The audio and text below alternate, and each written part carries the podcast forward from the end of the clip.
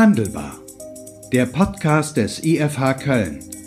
Wir schenken Brancheninsights ein.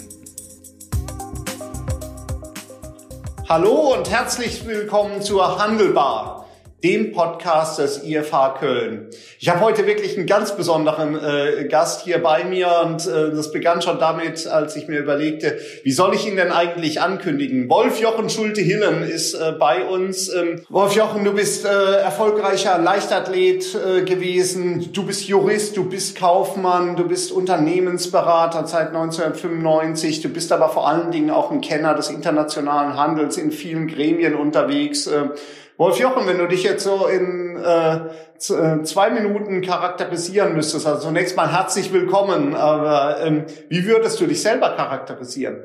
Ja, ich würde sagen, in Anführungsstrichen sicherlich Tausendsasser. Äh, meine, äh, ich bin in der Nachkriegszeit geboren und äh, äh, da war ja nun, äh, äh, da gab's ja nix und da musste man im Grunde äh, durch die Schule kommen und ich habe also schon mit zwölf Jahren ähm, gearbeitet, um im Grunde auch das äh, Auskommen äh, finanzieren zu können. Mein Vater war in Kriegsgefangenschaft, ist erst spät wiedergekommen. Und ähm, das war eine ganz schon wilde, Zeit. Äh, das hat sich dann auch fortgesetzt. Ich habe mich das im Grunde aber nicht als Last empfunden. Ich fand das immer spannend, weil ich immer spannende Geschichten zu, äh, zu bearbeiten hatte und bin sehr früh mit dem Sport in Verbindung gekommen, habe tatsächlich dann ähm, durch Sport in Kontakt bekommen zum, zu, zu Vereinen, war schon mit 16 dann äh, deutscher Meister und hatte B-Jugendrekorde über die Mittelstrecken gelaufen, hatte dann auch schon automatischen Anschluss genommen. Ich habe immer versucht, im Grunde aus dem Können, dem sportlichen Können auch mein, eine gewisse berufliche Kompetenz abzuleiten. Das ist mir gelungen, indem ich dann äh, Schuhe getragen habe, die ich dann promotet habe. Das waren die EB-Schuhe. Und somit kam dann, der hatte mich dann gebeten, das waren ganz neue Schuhe, aus Nürnberg, die ähm, ähm, der, der, der, der Eugen Brütting produziert hat. Das, der war in Dreiklang mit den beiden Dassler-Brüdern und war der bessere Schuhmacher, nämlich der machte nämlich Damenschuhe aus äh, Ziegenleder äh, mit dem italienischen Namen Maestro Eugenio. Und äh, die waren 80 Gramm schwer, die Spikes. Und ich habe mit den Spikes bei einem Männerkampf äh, in Nürnberg im Stadion mit 50 Meter Vorsprung gewonnen.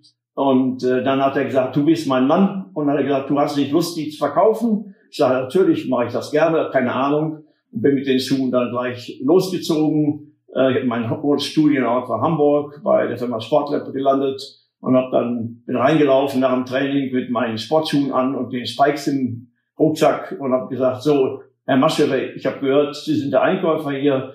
Ähm, wollen Sie nicht meine Schuhe kaufen? und so startete der und sagte, hey, was denn? Ja, was ich anhabe hier, den. und dann in meinem Rucksack habe ich Spikes, das sind die besten Spikes der Welt.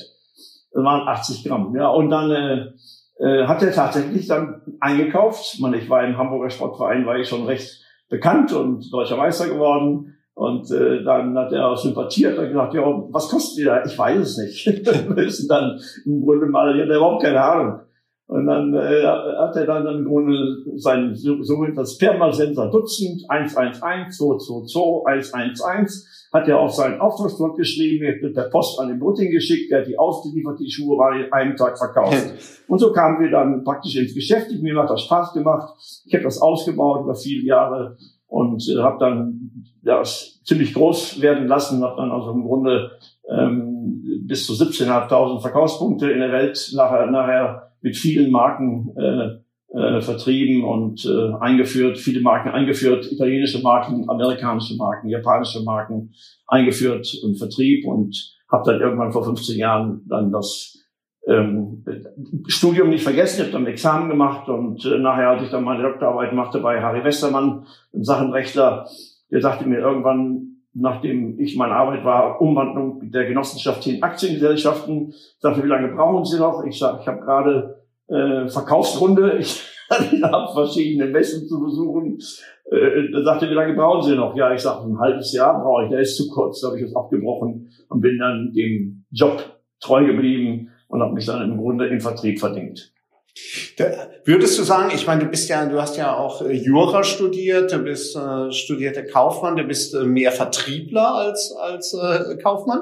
Ja, ich habe 40 Jahre Vertrieb gemacht. Dann checkt das natürlich drin. Ja. Und zwar nicht nur Vertrieb gemacht, ich habe glaube ich wesentlich mehr geleistet als nur Vertrieb, weil ich im Grunde immer interessiert war, äh, wie die Produkte, die man verkauft, auch äh, hergestellt wurden und wie sie designt wurden. Ich hatte also im Grunde mit den Designern zu tun äh, in den Firmen und dann auch mit dem Absatz zu tun. Das waren ja alles Marken, die, die von Scratch, die waren ja, die waren ja wie eben bei dem Sportschuh genannt, ähm, äh, die ähm, waren überhaupt noch nicht in der Produktion. Das waren Prototypen. Das waren, wie man ja. heute ein Startup bezeichnet, waren das Startup-Produkte, äh, die eingeführt werden mussten. Da musste man auf der gesamten Klaviatur spielen. Nicht? Man muss im, im Design mitspielen. Als Fachmann hat man natürlich den Input gegeben, wie die Schuhe auszusehen haben, wie sie getragen werden müssen. Auf der anderen Seite musste man natürlich auch davon sehen, wie ist mein Absatzkanal. Natürlich habe ich dann das professionell gemacht und das dann nachher auch sehr groß aufgezogen und habe dann auch in der Kommunikation den besten Leichtathletiktrainer der Welt, den Arthur Lydiard aus äh, Neuseeland,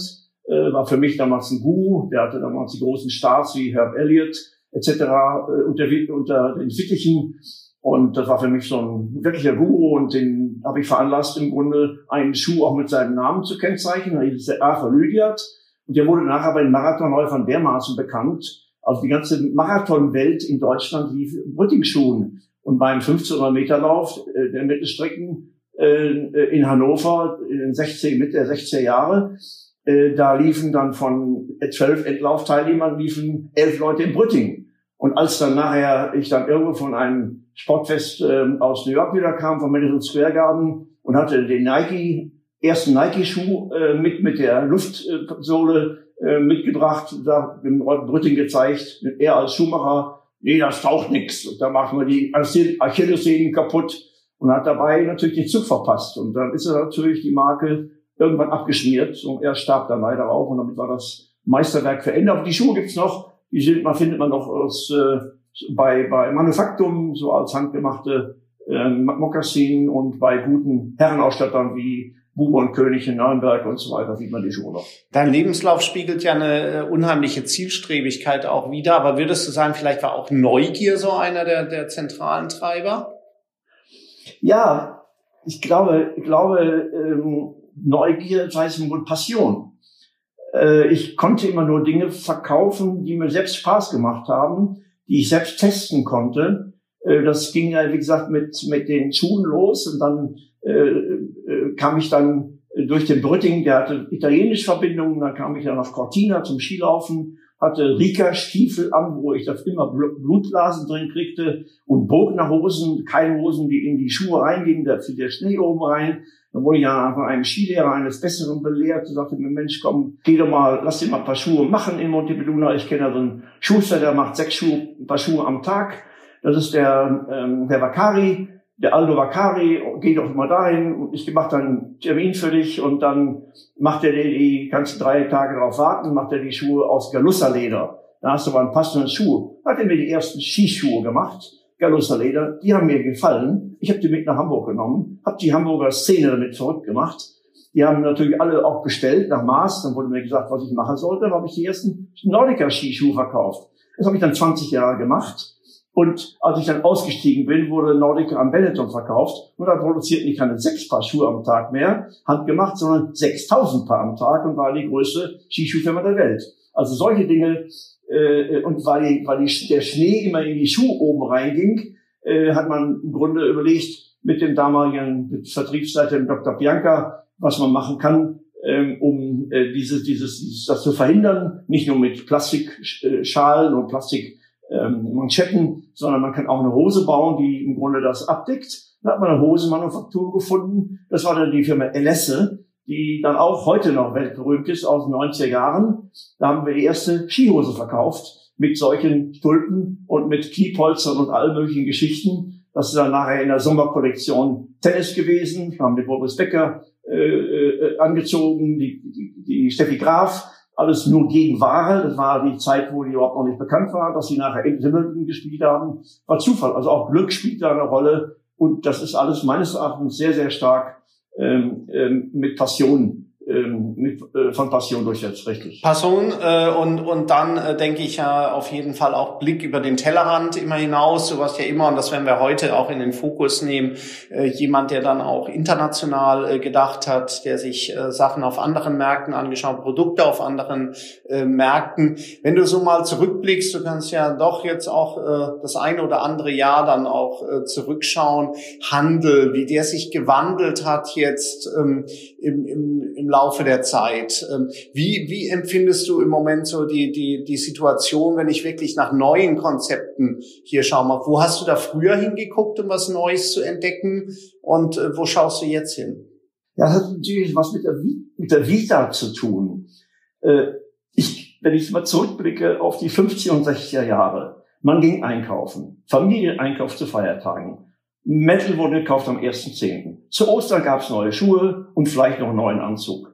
Wir gingen in, mit, mit, mit, als, als PDler ging man in die Diskotheken mit Anzug und Krawatte, sonst kam man gar nicht rein. Das ist undenkbar. Auch in den Starkclub in Hamburg, da ging, musste man eine Krawatte tragen, muss man sich mal vorstellen.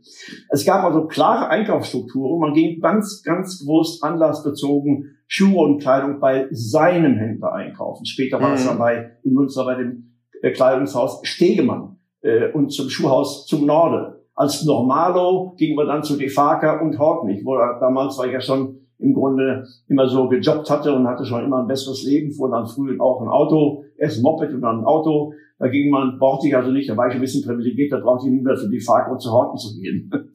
Hm. War nachher Horten ja. und Kepa. Beim Lebensmittelhändler wurde angeschrieben. Es gab mhm. noch den Krämer, es gab den Milchhändler, der mit frischer Milch verkauft hat. wenn man nicht schnell genug zu Hause war, war die sauer. das waren im Grunde bei Kaschat Wandsbeck habe ich gearbeitet, habe ich meine, mein Praktikum, mein, mein BWL-Praktikum gemacht äh, und an der Müll Erbsen gezählt. Also, äh, aber auch am Samstag und Sonntag. Also ich bin sehr früh schon mit Kunden in Verbindung gekommen und sehr früh, früh schon gemerkt, wie wichtig es ist, wenn man ähm, äh, gute Verkaufserfolge erzielen muss, dass man sich im Grunde auch sehr intensiv und gut mit dem Kunden beschäftigen muss. Und da kamen die 70er und 80er Jahre. Alles, was neu und gut war, wurde in den Handel verkauft und auch abverkauft. Ich habe damals von den Volumen und den Marken, von denen ich gerade gesprochen habe, habe ich natürlich auch gezählt, habe ein okay, ähm, äh, dann wurde ich gefragt, äh, äh, hatte Kontakt zu amerikanischen Großhandelsunternehmen und großen Warenhäusern wie Montgomery Ward etc., Sears, mit denen wir damals äh, Reisen gemacht haben. Äh, äh, dann gesagt, Mensch, wo kaufen die ein? Die kaufen, die fahren nach Hongkong, da haben die ihre äh, Agenturen, da bin ich nach Hongkong geflogen, habe mit meinen Wirtschaftsprüfern haben wir eine Firma äh, gesucht und äh, mich da beteiligt. Und da haben wir von dort aus, da gab es auch keine Einkaufsgenossenschaft, Einkaufsgruppen, in, äh, in, in Hongkong. Da haben wir dort, von dort aus Waren verkauft. Aber überleg mal, sechsmal im Jahr nach Hongkong, dort Kollektionen zusammenzusuchen. Die Einkäufer wurden dann in, in zehn Tagen oder einer Woche, zweimal im Jahr oder sechsmal im Jahr, in einer Woche wurden die dann abgefertigt mit Produkt, kauften Produkte waggonweise eine containerweise ein. Und da passierte natürlich auch und zu was, dass ein Flop war. Wenn ich erinnere mich daran, da kam mal Kapuzenpullover an. Da hatte dann mal zur Einkaufsseite Herr, Dr. Herr Schröder und der Herr Hahn bei Karstadt stand da bei der Musterungskommission, zeigte die neuen Kapuzenpullover. Die waren leider, hatte die Känguru-Tasche, war vertikal äh, äh, angesetzt und nicht horizontal. Also musste den, das war also lustig. Und da hat er vorne gestanden, da haben die alle gesagt, was soll das denn für Mist? Ja, das wäre die neue Mode. Hat der Schulde gesagt. Und dann, und dann gab es keine Reklamationen, die wurden alle verkauft. Wir sprechen dann immer gleich über 10.000, 12.000 Teile. Das war so, es ging also alles. Es war im Grunde alles kein Problem. Das brach dann ein. Wir verkauften, da die Zeit noch, wo der Herr Rauschen Senior die Leute oder Herr Ammerschläger, die seine Kunden äh, äh, am Samstag mit Blumen äh, mit der Handschlag begrüßt hatte, in den Laden hineinkam. Es war eine ganz herzliche, tolle Kundenverbindung, weil auch das Angebot rar war, die Nachfrage war groß und ähm, der, die Konsumfreudigkeit war gegeben. Das hörte dann irgendwo auf, natürlich dann in den 70er, äh, 80er Jahren, äh, als mit der Einführung der Mehrwertsteuer. Da brach das im Grunde schon deutlich, vor allem an italienischen Waren. Wir verkauften damals 300.000 Paar Mangas, Schuhe, mit einer Preislage von 200 Euro, 200 äh, D-Mark im Verkauf. Das war mit einer Kalkulation von 85 bis 100 maximal. Also die Leute kauften mit 85 Mark ein und verkauften die Schuhe für 198. Das waren die Margen damals. Äh, die Megasteuer hat natürlich dann dazu geführt, dass die Preislagen gehalten werden mussten mit dem Druck, ähm, mit dem Druck vom Druck des Handels aus. Das hat dann Folge gehabt, dass die Materialien äh, nachgelassen haben, die Produktionsqualitäten haben nachgelassen, Produktionen wurden teilweise schon von Italien äh, zum Teil äh, ins Ausland ver verlegt und das dann gingen auch Marken, äh, gingen dann auch damals äh, sehr, sehr schnell zugrunde. Meine 90er Jahre, äh, wenn ich überlege damals mit, mit, mit Jürgen Friedrich von Esprit, waren, wir waren die beiden ersten, die die ersten Shopping-Shops gemacht haben. Der machte den ersten Esprit-Shop auf bei, beim KDW Butch und ich machte den ersten Elektroshop auf dem KDW. Ja, das waren, das waren, wir waren immer, ich würde sagen, immer der Zeit ein bisschen voraus und das macht natürlich Spaß, äh, letztendlich dann auch äh, Erster zu sein im Siegensport. Ja, ja. Aber wenn du jetzt Erster sein willst und, und was wirklich Neues äh, finden jetzt in dem, im Handelsbereich, das heißt ja Shop in Shop natürlich Konzepte, die ja, die ja längst äh, hier dann auch etabliert äh, sind. Wo schaust du dann eher? Ich meine, du bist ja jetzt wirklich von Ost nach West unterwegs. Ist dann eher äh, New York, äh, wo du dir Konzepte anschaust? Oder muss man jetzt tatsächlich sagen, ähm, eher in, in Fernost, eher in Shanghai? Ja, sowohl als auch. Also die Amerikaner ähm, hab, leiden ja schon sehr lange ähm, äh, aufgrund der, der, des, äh, des Retail-Shop-Überflusses. Äh, man denkt nur an, äh, an deadmalls.com. Stehen ja schon viel länger unter Leidensdruck als äh, wir Deutsche und wir Europäer. Äh, das hat natürlich dann auch Kräfte freigesetzt und äh, diese äh, Kräfte, die werden natürlich aufgenommen äh, von innovativen Unternehmen, die sich dann die sich dann äh, entsprechend ähm, ähm, etabliert haben äh, und äh, zum Erfolg gebracht, zum Erfolg gekommen sind. Das sind dann die neuen Konzepte. Äh, der Onlinehandel ist zuerst in, in Staaten entstanden äh, mit Amazon und hatte dann sehr viele Nachfolger ähm, die, die dann die ganze, die ganze Welle von Direct-to-Consumer-Brands ist in Amerika entstanden. Ähm, Marken, die äh, enorme, äh, enorme Stärke, äh, Erfolg verbuchen können. Äh, in China ist es so, dass die, die Chinesen eben halt sehr, sehr früh ähm, auf der einen Seite äh, Waren aus Luxuswaren und hochwertige Produkte aus dem Westen äh, importiert haben und damit eine ausgeklügelte Technologie und mit wahnsinnig viel Tech im Grunde letztendlich gemanagt haben, so dass sie im Grunde auch hoch, hoch profitabel und hoch interessant letztendlich den Handel betreiben konnten und sowohl den Onlinehandel als auch den, den Stationärhandel ähm, sehr stark etablieren konnten. Ja, du hast du hast es jetzt so im Nebensatz ja dann auch auch äh, fallen lassen hier mit mit den mit den Herstellern, das ist ja auch das wofür du stehst, Direct to Consumer. Ähm, ist das nicht auch schon so, wenn wir uns anschauen mit äh, schon mit den Shop in Shop Konzepten so, dass sich die Rolle des Handels natürlich des Einzelhandels ja dann auch wandelt. Der wird ja dann ja ein Stück weit äh, zum Vermieter äh, statt äh, seine Handelsfunktion vielleicht in den Fokus zu rücken.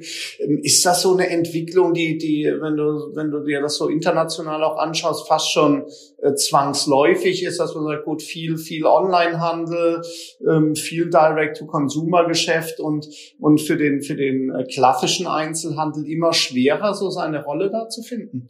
Ja, ganz sicher. Also ich brauche natürlich meine Identität. Und äh, wenn man die, die Direct-to-Consumer Direct Brands wie Allbirds, wenn man die hört, dass die im Grunde in fünf Jahren ähm, mittlerweile einen, einen Unternehmenswert haben von 1,4 Milliarden und jetzt mit 100 Millionen äh, gewappnet äh, international expandieren in der vierten Finanzierungsrunde oder an Warby Parker, äh, die, die Vorbild waren für Mr. Specs äh, oder Everlane, Glossier, Unternehmen, die aus dem äh, Online-Geschäft kommen, die stationär werden. Davon gibt es 500 in den USA und rund 200 mittlerweile in Europa. Äh, das ist alles äh, neue Wege, neue Impulse, äh, einfach hervorgerufen äh, von jungen Startups, die aktiv sind, die auch neue Wege suchen, die sich einfach auch in den Warenhäusern verloren vorkommen. Das sind geborene Einzelhändler, die haben ein wahnsinniges Ge äh, Einzelhandelsgehen äh, und die fühlen sich auf der Fläche eben halt verloren, weil sie äh, anspruchslose Ware an anspruchslose Kunden verkaufen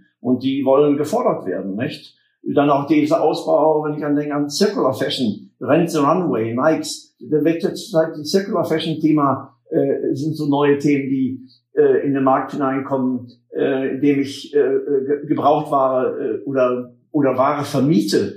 Äh, Rent the Runway äh, oder Nike, Nike, der mit seinem Adventure Club äh, ver, vermietet mit einer mit einem Miethonorar von glaube ich 40 Dollar oder 30 Dollar oder 19 Dollar je nachdem Kinderschuhe bis Schuhgröße 35 äh, da kann man ihm Abonnement kaufen da hast du also immer neue kriegst immer alle neue Schuhe und die restlichen Schuhe schickst zurück das gleiche macht Urban Outfitters das gleiche macht äh, American Eagle das sind also Unternehmen wo man aus einer Auswahl hat von rund 1000, 1000 Teilen, 1000 verschiedenen Produkten pro Saison und kann sich da darin bedienen und zahlt nur eine monatliche Leihgebühr und schickt sie dann zurück. In Deutschland macht das jetzt äh, About You ja auch. Die sind hier, fangen mit ihrem Second Love Konzept an. Finde ich total cool. Meine, das machen die sicherlich besser als Chibo, die das meines Erachtens halbherzig ja, gemacht haben ja. und gar nicht richtig promotet haben und es darum wieder gestoppt haben. Das war einfach, ich finde, zu früh gestoppt. Ja, also es geht auch äh, um, um ganz neue Geschäftsmodelle, die ja jetzt äh, entstehen können, aber vielleicht nochmal einen, einen Schritt zurück jetzt zu klassischen äh, Handelskonzepten. Wie siehst du das? Ähm, ist der Eindruck falsch, dass ich, ähm, die, dass die Zeit vielleicht auch vorbei ist jetzt von von äh, Geschäftskonzepten, von von Handelsformaten, die ich mehr oder minder unvermindert über den halben Globus ausrollen äh, kann. Ich sage gut, so ein so ein IKEA sieht in, in Deutschland dann eben nicht anders aus als in als in Dubai oder in Spanien. Das ist einfach ein Konzept, was drüber gerollt wird. Ähm, sind die Zeiten ähm, vorbei? Muss man individueller werden? Also wir erinnern uns ja auch, Walmart hat es ja auch nicht geschafft, äh, in Deutschland jetzt einen Fuß zu fassen. Muss man stärker dann auch äh, zwar sich Denkanstöße nehmen aus dem Ausland, aber dann doch wieder stärker individualisieren auf dem jeweiligen Zielmarkt? Also zunächst einmal gibt es natürlich große Trends. Eine, eine der Trends ist eben die Nachhaltigkeit. Äh, Im Rahmen der Nachhaltigkeit sind eben ja also diese Mietmodelle und diese verschiedenen Systeme natürlich enorm angesagt. Ähm, die großen Marken können international nur noch bestehen, wenn sie wirkliche Statements setzen. Das macht Nike mit ihren Experience Stores. Das macht Adidas mit seinen Arenen. Das macht Starbucks mit seinen Roasteries international. Die setzen Flöcke in die internationalen Metropolen, richtig fett und groß und sagen, selbst der Italiener in den schönsten Gebäuden sagen die, wir machen besseren Kaffee als ihr, als Kaffee. ja, so ungefähr. Und haben aber 3000 Kunden am Tag. Also, ne, also, und sind mhm. äh, äh, happy zufrieden. Wenn man da die Starbucks-Läden in Shanghai sieht, dann sagt man, oh, jetzt in Tokio, eine Teestadt, äh, letztendlich eine Stadt, ein Land mit Tee geprägt, äh, hat dort einen, den größten Starbucks-Laden aufgemacht. Das sind Statements, die eine Marke, die ein Statement setzen können, haben eine Berechtigung, international verkaufen zu können. Darüber hinaus sind durch die globalen Netzwerke, durch diese ganzen sozialen Netzwerke, äh, ist ja alles dermaßen global gestrickt, dass ich eine Marke natürlich auch pushen kann in, in den verschiedenen Regionen. Wenn ich nun Supreme sehe als Marke, die letztendlich eine bestimmtes Klientel bedient, das mhm. jetzt in der zweiten Stufe von VF Corporation gekauft worden ist, äh, die sich darunter verstehen, ihre Marken oder ihre Markenportfolio etwas aufzufrischen und auch damit jünger zu werden und auch äh, noch begehrter zu werden. Das sind äh, Wege, äh, die schon von der globalen Ausrichtung her richtig sind. Das Zweite ist, je kleiner, ich, das ist, gilt im Grunde alles natürlich zunächst mal für die Metropolen. Wenn ich jetzt mhm an kleinere Stationen kleinere Orte gehe, dann muss ich mit den lokalen Gegebenheiten, die muss ich adaptieren. Da muss ich wissen, dass ich gewöhnliche Lederhose verkaufen muss. Da muss ich wissen, dass ich da das verkaufen muss und Dentals und was auch immer. Ich muss mich natürlich den lokalen Gegebenheiten schon anpassen und natürlich auch den, den, den, den Geschmack des der jeweiligen Länder äh, äh, Tribut zollen. Ja, ja. Das heißt, die, die Herausforderung ist vor allen Dingen, sage ich mal, auf der, auf der Handelsebene äh, hier zu sehen für die, für die großen Brands, Herstellerbrands, äh, die, die können sich leisten, äh, sag ich mal, da global zu denken und, und auszurollen. Und, und der Handel, der muss, der muss aber dann schon deutlich stärker jetzt auch von der Zielgruppe denkend einfach diese regionalen oder nationalen Gegebenheiten berücksichtigen. Würdest du das unterschreiben? Absolut, absolut, absolut. Also ähm, äh, äh, wenn ich als, wenn ich als, äh, also wenn ich, ich muss unterscheiden. Äh, spreche jetzt von Markenshops, von Direct äh, to Consumer Shops und habe Filialsysteme äh, dann muss auch da, muss ich auch da sehr, sehr stark auf die lokalen Gegebenheiten achten, weil Mode eben auf die Passformen. Ich hatte äh, vor die Tage das Beispiel ja auch mit Authentic mm. Brands, mm. ein Unternehmen mit 140 ja. Milliarden Millionen Dollar Umsatz äh, von zu BlackRock. Der CMO und President äh, hat deutlich gesagt, ähm, dass sie mit ihrem, mit ihren 100.000 Verkaufspunkten in der Welt, die sie mit ihren 20 Marken haben und ihren 256 Millionen äh, äh, sozialen Kontakten, sozialen Netzwerkkontakten natürlich eine unglaubliche Marktmacht darstellen, aber ganz dezidiert individuell sich auf die eigenen Marktgegebenheiten mit ihren Kollektionen einstellen und ihre Länderchefs die auch die Möglichkeit geben, sich ähm, äh, auf die Märkte entsprechend nicht nur einzustellen, sondern auch die Märkte zu beobachten und dann auch die, die Wünsche der Kunden zu befriedigen. Ja.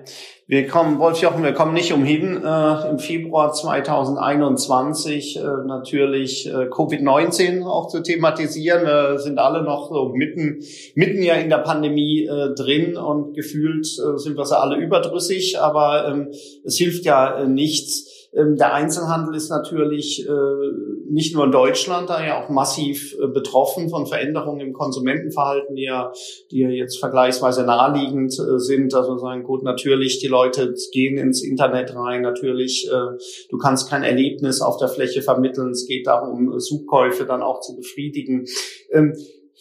Wie, siehst, wie blickst du auf die Reaktion jetzt des Einzelhandels in Deutschland? Wie schlägt der sich da aus, aus, aus deiner Sicht? Du hast ja auch ein internationales Netzwerk. Ähm, glaubst du, wir, wir sind da schnell genug? Wir reden ja dann immer, in diesen Zeiten musst du schnell reagieren, flexibel sein, äh, digital gut aufgestellt sein. Wie erlebst du da den deutschen Einzelhandel? Äh, ist ja ein guter Zeitpunkt. Äh, hier nach dem Deutschen Handelsimmobilienkongress haben wir ja auch ein paar Themen da in die Richtung äh, diskutiert. Ja, also äh, ist natürlich diese Lockdown-Zeit ist natürlich absolut ein Drama. Ähm, abgesehen davon, dass äh, viele Händler es einfach nicht überstehen werden, das stehe ich, da gehe ich von aus. Die ohnehin vorher schon krank waren, werden es mit Sicherheit nicht überleben. Davon gehe ich fest aus. Da reichen auch die geringen Subventionen nicht über diesen langen Zeitraum. Äh, sie verlieren natürlich damit auch den Anschluss an ihre Kunden. Äh, müssen sich neu erfinden. Ob das dann geht ohne Kapital, weiß ich nicht. Ist doch nicht leicht. So kleine Firmen können nicht mal eben in Chapter 11 gehen und neu anfangen. Ähm, die großen Unternehmen verlieren ja auch unglaublich viel Kapital. Die investieren ja zum Teil ihr Vermögen. Die investieren, wie ich von einem großen Händler gehört habe, äh, das Vermögen von zwei Generationen, dass sie jetzt investieren derzeit, die sie aufgebaut haben was wollen die denn? Wie wollen die den Anschluss halten in Zukunft an die neuen Entwicklungen, die sich da, an, die sich da anbahnen? Wir haben eine wahnsinnige dynamische Entwicklung in der IT.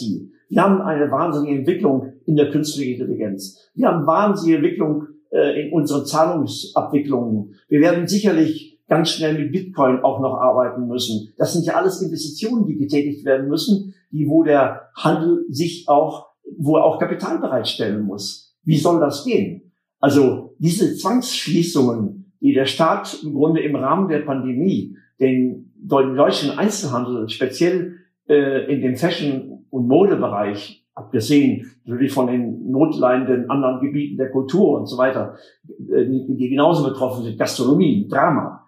Äh, wie wollen die im Grunde diese Investitionen in Zukunft stemmen? Viele haben es gemacht. Meine, gibt gute Beispiele. Ich möchte jetzt hier keine Namen nennen, weil das im Grunde viele Beispiele sind, mhm. die äh, mit einem blauen Auge aus der Pandemie rauskommen, äh, die sehr, sehr stark äh, mit Click und Collect gearbeitet haben, sehr stark mit, äh, mit, mit, mit, mit, äh, mit, mit auf den sozialen Netzwerken, ja, ja. Instagram gebaut haben. Ich habe von Unternehmen gehört, die teilweise ihre Umsätze in einigen Abteilungen praktisch stabil gehalten haben äh, im Online-Geschäft, die ihre Kunden kennen, die sich sehr stark Online bewegen, die sich alles neu investieren mussten. Es gibt auch gute Beispiele, äh, und die Beispiele werden überleben. Interessanterweise sind aber alles Beispiele, die bereits schon früher sehr stark investiert haben. Entweder in Emotionen ihrer, ihrer Läden und in die Atmosphäre und in die Aufenthaltsqualität letztendlich ihrer eigenen Häuser, die schon zu einem, äh, äh zu einem Destination geworden sind. Äh, und natürlich über die Auswahl und das gut korrigierte Angebot und vor allem über die Kundenbeziehung. Die, diese starken großen Kunden werden überleben. Ja, ich glaube, da sind wir uns einig, Wolfjan, einkaufsgetriebene Konzepte sind, äh, sind nicht die Zukunft. Du musst vom Kunden her das ganze Thema äh, denken. Ich glaube, Geschwindigkeit wird ja ein, äh, wird ein großes Thema sein. Ähm, welche Bedeutung spielen da aus, aus deiner Sicht so Themen wie Pop-up-Stores, Experience-Stores? Wir haben gesehen hier die Auszeichnung für, für Blank äh, beispielsweise auf dem, auf dem Deutschen Handelsimmobilienkongress zeigt ja, dass man offensichtlich dem insgesamt in der Branche jetzt eine höhere höhere Relevanz beimisst? Also du nennst exakt eines, eines der wesentlichen Themen. Die Unternehmen wären schon wesentlich eher in Deutschland gestartet, wenn es vertretbare, verträgliche Mieten gegeben hätte. Solche Unternehmen funktionieren nur am Anfang, wenn sie im Grunde auch an frequenzstarken Standorten arbeiten. Ähm, sie müssen sich einfach ihr Klientel erarbeiten. Das heißt, sie haben Besondere ist ein besonderes Konzept. Allein dieser Begriff, der aus Amerika von Beta, von Philipp Raub, ähm, initiiert wurde, äh, und Amerika auch in anderen Stellen, von Mac Alexander zum Beispiel, wenn Neighborhood Goods wahnsinnig toll gespielt wird, hat ja vielfache ähm, Bedeutung mit äh, auch drüben. Hier in Deutschland brauchen die natürlich eine Entwicklungszeit und die können nicht äh, äh, 300 äh, Euro Miete zahlen pro Quadratmeter. Je mehr und je günstiger letztendlich die Mietkonditionen sind, umso stärker werden sich diese Form von, von diesen Konzepten entwickeln. Ob es nun Blank ist, ob es nun ähm, äh, The Latest ist äh, oder auch im Q von 205 in Berlin, äh, das Fashion-Konzept Freiraum, V in Hannover. Das sind fantastische Konzepte, die Experience heißen. Die bringen Experience, die bringen äh, was in die Innenstadt, äh, was spannend ist wo man im Grunde letztendlich auch sehen will, was es Neues gibt. Und die, die leben davon, dass sie äh, äh ihre, ihre, ihre Flächen an innovative Unternehmen oder an Startups oder an Unternehmen vermieten, die neue Produkte ausprobieren wollen. Der Händler ist interaktiv oder der, der Kunde ist interaktiv eingespielt. Äh, eingespielt der, der Verkäufer ist kein Verkäufer, ist ein Berater. Man braucht nicht unbedingt zu kaufen. Er kann mit dem Produkt experimentieren, try before you buy und kauft eben halt auch auf neuen Wegen. Nicht unbedingt stationär, sondern er klickt das Produkt an, kann das Produkt dann über die verschiedenen Plattformen erwerben oder entsprechend dann online bestellen. Du äh, sprachst es ja an, auch das Thema äh, Mieten ist natürlich sicherlich ein, äh, äh, ein schwieriges. Da steckt ja dann auch wieder eine ganze Menge äh, dahinter. Dieser befürchtete Dominoeffekt äh, äh, hier bis hin zu den Banken. Ähm, das ist ja durchaus im Moment stellen wir ja fest. Ähm, ich glaube, die Erkenntnis dass der ähm, Flächenumsatz im Einzelhandel in vielen Bereichen nie wieder so sein wird, wie er vor der Pandemie war, ist ja noch nicht bis zu jedem durchgedrungen, weil das muss ja dann äh, aus meiner Sicht ja dann auch Auswirkungen auf, auf Mieten äh, hier dann auch haben. Wenn wir uns da die, die Shopping Center anschauen, die sind ja dann in einer besonderen Situation. Ähm, als, als äh, Vermieter, haben aber gleichzeitig natürlich Möglichkeiten, auch, auch das Management, Sortimente zu managen, Anbieter zu managen, äh, Events zu managen. Siehst du da die Shopping Center eigentlich? Du sprachst deadmalls.com an den USA, würde man ja sagen, gut, äh, offensichtlich kein Erfolgskonzept. Aber sind die Shopping Center nicht doch in einer stärkeren Position als die Innenstädte, wo sich das alles am Markt dann äh, ausbalancieren muss? Das Wichtigste ist in Zukunft, werden Partnerschaften sein. Das wird das Wichtigste sein. Ähm, ich hatte ja vorige Tage auch im Interview den Nick Woodhouse von Authentic Brands. Ich habe eben von berichtet, äh, wie stark die sind, dass die auch jetzt in der schweren Zeit Marken kaufen. Jetzt gibt es zwar eine Firma Brooks Brothers, also etwa Boss äh, in den Staaten, ähm, äh, es gibt keinen amerikanischen Manager, der nicht mindestens zwei Boss, äh, zwei äh, Brooks Brothers Anzüge in seinem Kleiderschrank hängen hat und dazu die Krawatten und die Hemden und die entsprechenden Schuhe. Also ein Herrenausstatter, hunderte von Läden, in, vor allem in Shoppingcentern, aber auch in Standalone Stores an wichtigen Straßen. So, die gingen in die Knie bei, bei den ersten Lockdowns. Die Leute haben sich casual angezogen. Es wurde, die, es wurde Homework verabredet, vereinbart. Äh, die gingen nicht mehr in die Büros. Die Büros wurden leer. Also fehlt es denen natürlich an, ähm, an der, an den, an Anzugverkäufen. Was macht, was macht Authentic Brand? Authentic Brand sieht diese Schwäche dieses Händlers, sieht aber auch dessen Potenzial des Händlers und sieht aber auch die, die Probleme bei den Vermietern. Einer der größten Vermieter ist Simon Properties, einer der größten Unternehmen, vergleichbar wie ECE e in Deutschland. Nur ein paar Mal, paar Stufen größer noch. Simon Properties haben einer ihrer, deren Hauptmieter ist Brooks Brothers. Also hat gesagt, Authentic Brands gesagt, so, du Simon Properties kümmerst dich um die, äh, die Liegenschaften, um die ganze, um die ganze ähm, äh, Flächenbewirtschaftung und wir kümmern uns um die Ware und kümmern uns im Grunde um die Finanzierung und im Grunde über das weiter Fortbestehen der Marke ähm, äh, Brooks Brothers. So, und da gibt es eine Partnerschaft und diese ist geschlossen worden im, im Februar und das Unternehmen ist ohne insolvent zu werden, ist im Grunde aus dem Dilemma rausgekommen und hat jetzt, betreibt jetzt in der neuen Partnerschaft mit Simon Brothers und Authentic Brands seine Geschäfte.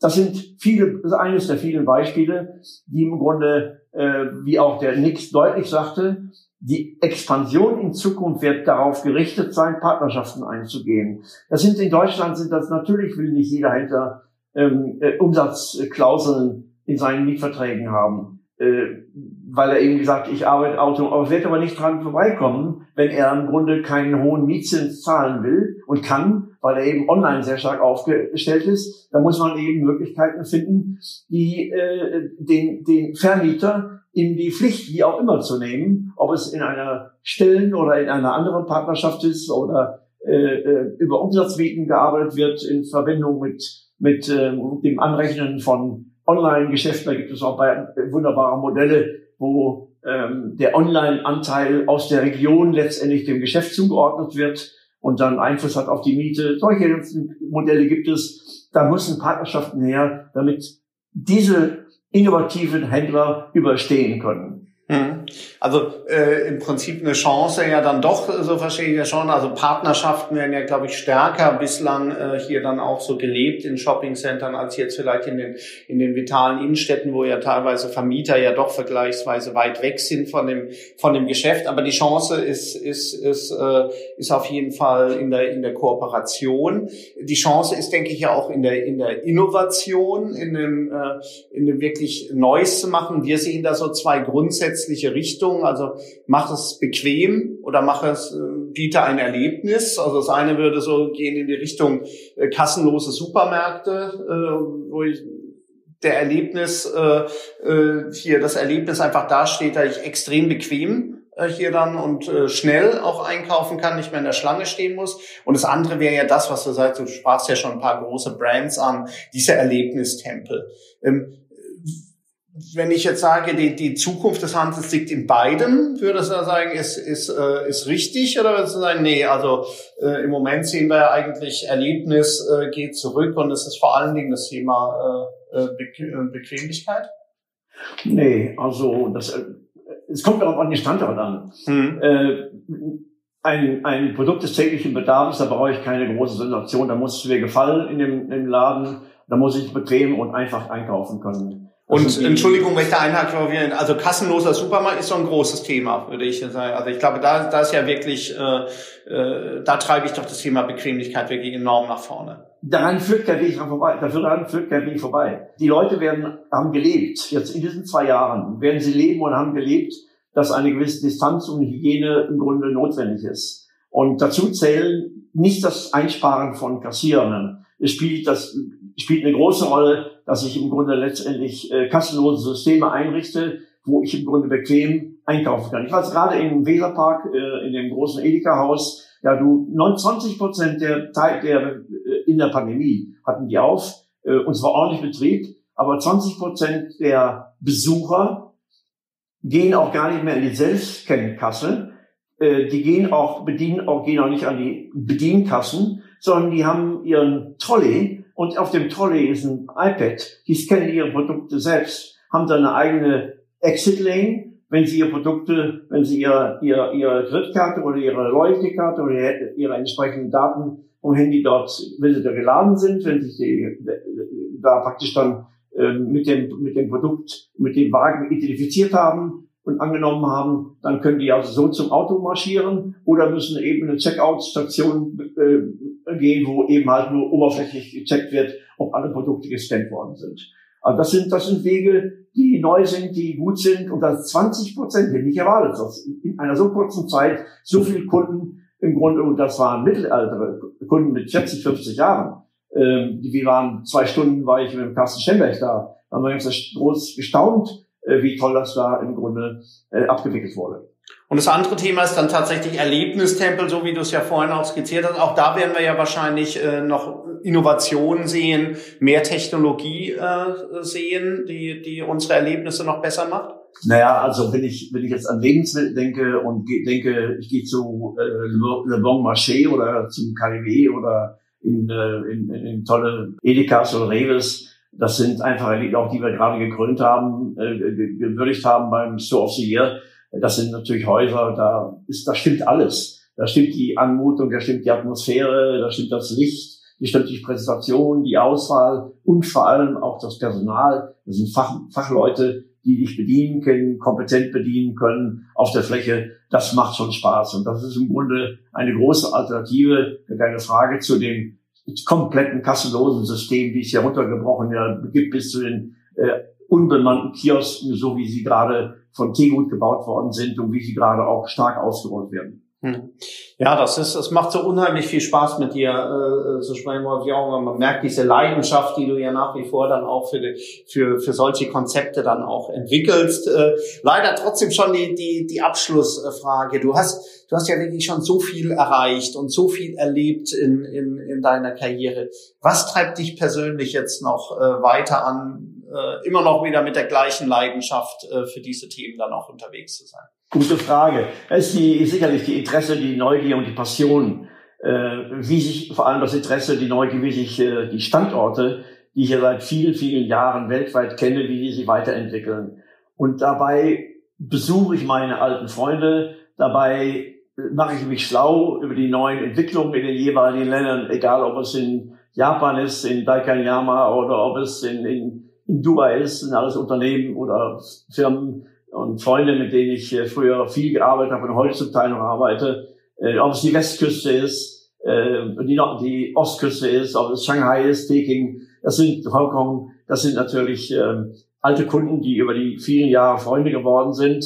Äh, es macht Spaß, News auszutauschen und eben halt ein großes Netzwerk zu pflegen, was ich ja hier im Grunde letztendlich ja auch dann ähm, nutzen kann, äh, zum Wohle äh, hoffentlich vieler deutscher Kunden. Und ich habe ja einige Kunden, die sehr, sehr wohl und sehr zufrieden sind mit meiner Arbeit. Ja, Wolfgang, und du hast ja heute auch zum Wohle unserer Zuhörer äh, hier dann dein Wissen äh, preisgegeben. Äh, dafür nochmal ein ganz herzliches Dankeschön, hat unheimlich Spaß gemacht und ich freue mich schon auf den nächsten Austausch mit dir dann an anderer Stelle. Vielen lieben Dank, Wolf-Jochen Schulte-Hillen. Ja, danke, Kai. Das war die Handelbar, der Podcast des IFH Köln.